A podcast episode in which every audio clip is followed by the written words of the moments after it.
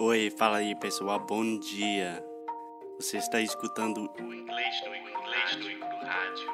I am your host, Foster Hodge. This is your daily dose of English.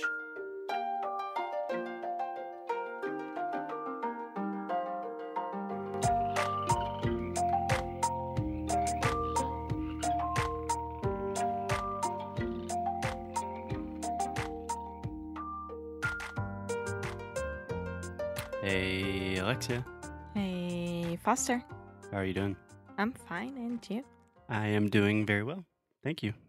So, today we are talking about one of the great American cities in the South, one of the great southern cities, which is Nashville. Nashville, Tennessee. Nashville. Mhm. So, do you think most Brazilians have have heard of Nashville?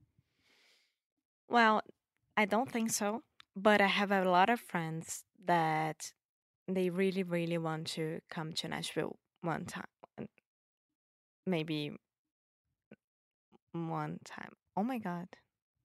Good start, getting off to a good start on the English front. You had to cut this. Not This cutting it, keeping it in there. So, you can say a lot of my friends want to visit there one day. One day. What I was thinking about.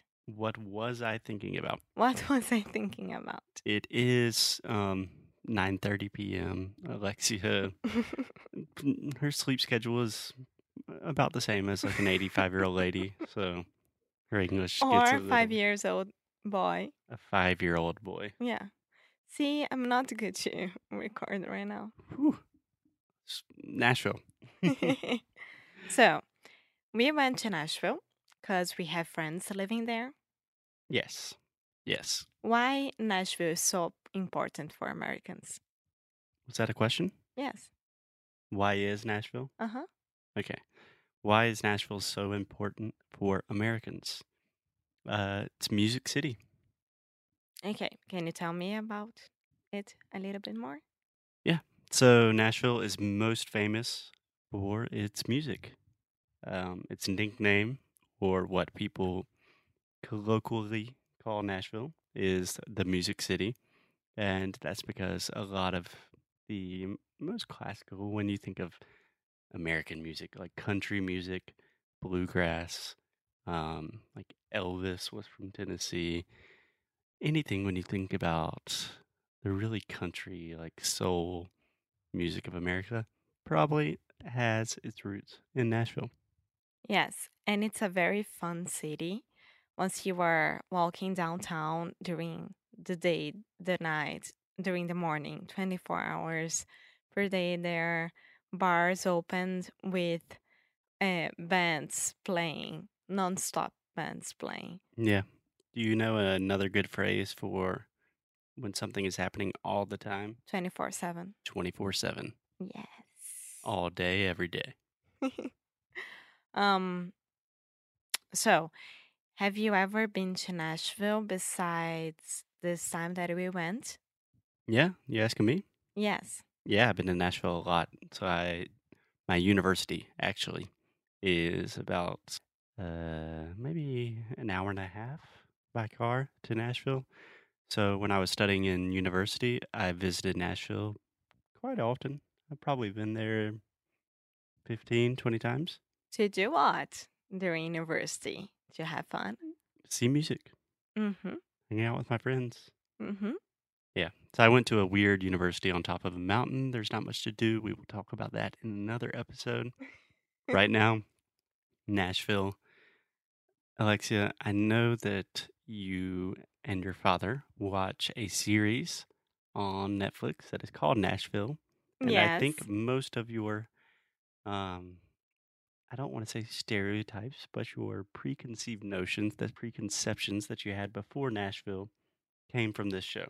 more or less. I mean, it was a very romantic show. I mean, the actors and the actresses, they were really non-real, if I can say this. Really non-real. Yeah. Nossa. Metafísica. really non-real. Caraca. Okay, so what were you expecting Or how did your expectations uh, meet the reality in Nashville? Well, when we went to Nashville, I was thinking like they have huge, huge houses during uh, all the seasons from Nashville. And I was hoping to see that really mansions from United States that you know that all the rich people live there. Is that what you think about the United States? Wait, wait. Okay, I'm waiting.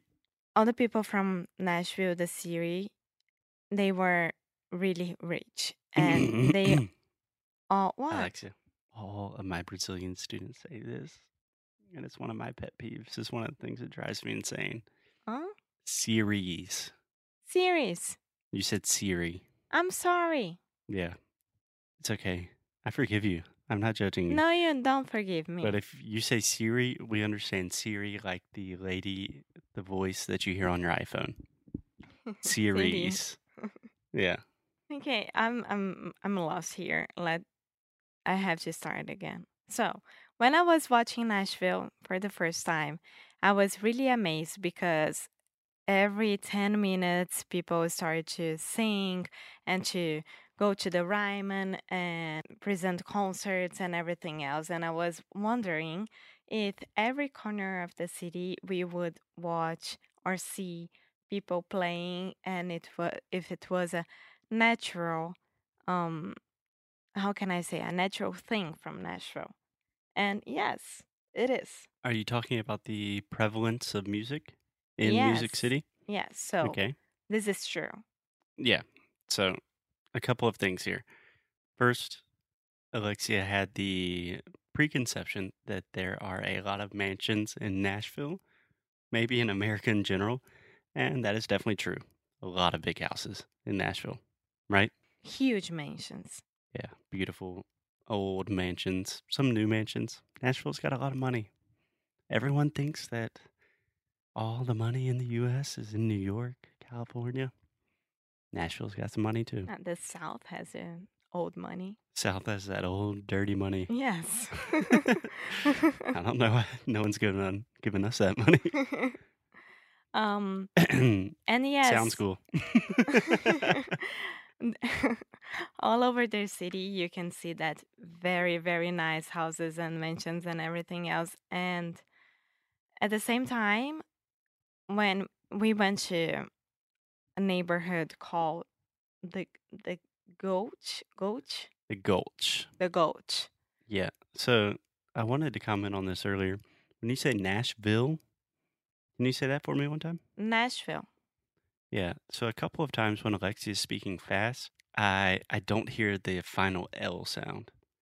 So in English, in linguistics, we at least I refer to this as the dark L, and it's that really elongated, exaggerated sound when we say Nashville, ill, where your tongue almost touches the back of your teeth and then retreats back. It's very hard to explain in audio because I'm making a lot of motions with my hand but sometimes I hear Nashville, like Seville, mm-hmm. Nashville.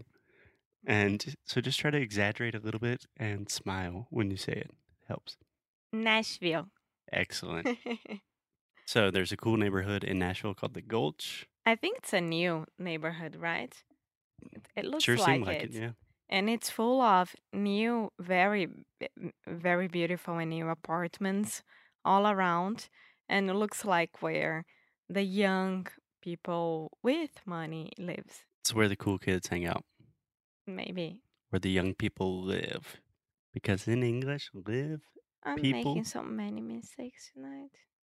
it's okay. It's okay. And you were complaining this morning that I was I was really good with my English. That's the thing about.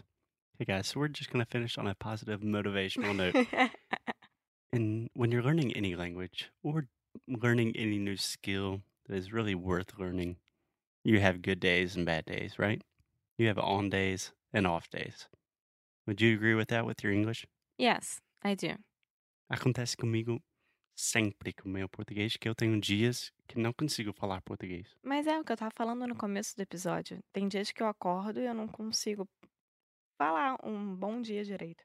É. Todo mundo me pergunta, tipo, como, como é que você aprendeu português? E o dia depois eu acordo e eu não falo português. Porra nenhuma, né? Language, Foster. Mas, bem rapidinho. É, I was really, really sick here one year ago, more or less. I got really sick. And during all the sickness, if I can say, two hours of sickness, I was only speaking English with you. Do you remember that? Mhm. And the other day, when I was trying to get better and everything else, I was so proud of me because I was so proud of myself. of myself because I wasn't make so many many mistakes and Yeah. Um, yeah, Alexia got sick one time in the U.S. and her English was okay.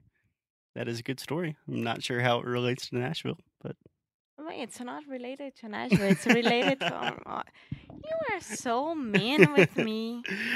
okay, gente, uh, we are going to have an episode all about Americana music, the Grand Ole Opry, and a lot more on Nashville to come. But until then, final words, Alexia. Why are you so mean with me? Why am I so mean to you? See?